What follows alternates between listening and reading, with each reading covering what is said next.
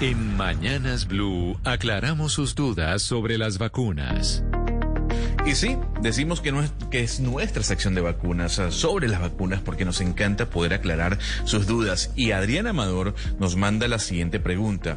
¿Cómo sé si soy alérgica a alguna vacuna? ¿Hay alguna prueba para identificar esa situación? La doctora Maribel Arrieta Ortiz, médica anestesióloga con maestría en educación médica, profesora asociada de la Facultad de Medicina de la Universidad Militar y miembro de la Junta Directiva del Colegio Médico de Bogotá, nos responde esta pregunta.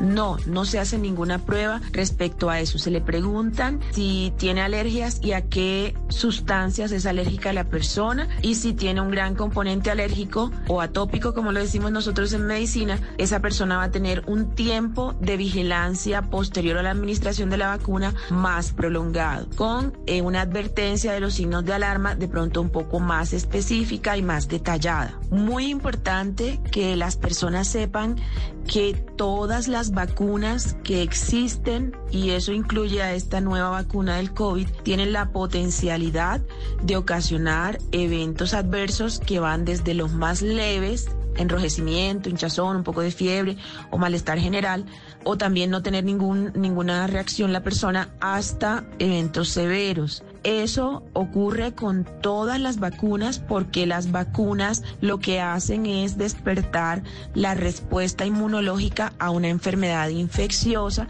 y el organismo pues desarrolla esa respuesta. Y hay una gama de variación en relación con todo esto. Usualmente no ocurre ninguna reacción severa, pero pues es importante saber que está esa potencialidad. Por otra parte, Victoria nos manda la siguiente pregunta. Soy alérgica a la gentamicina.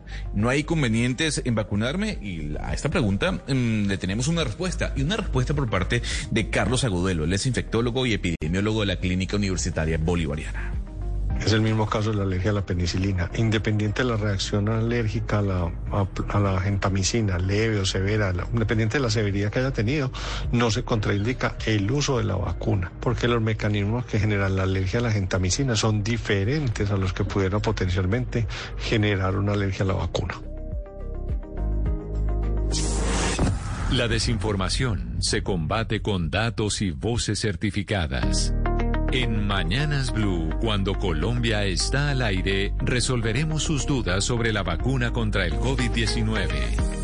Envíenos sus preguntas al 301-764-4108 y nosotros buscaremos un especialista que le responda.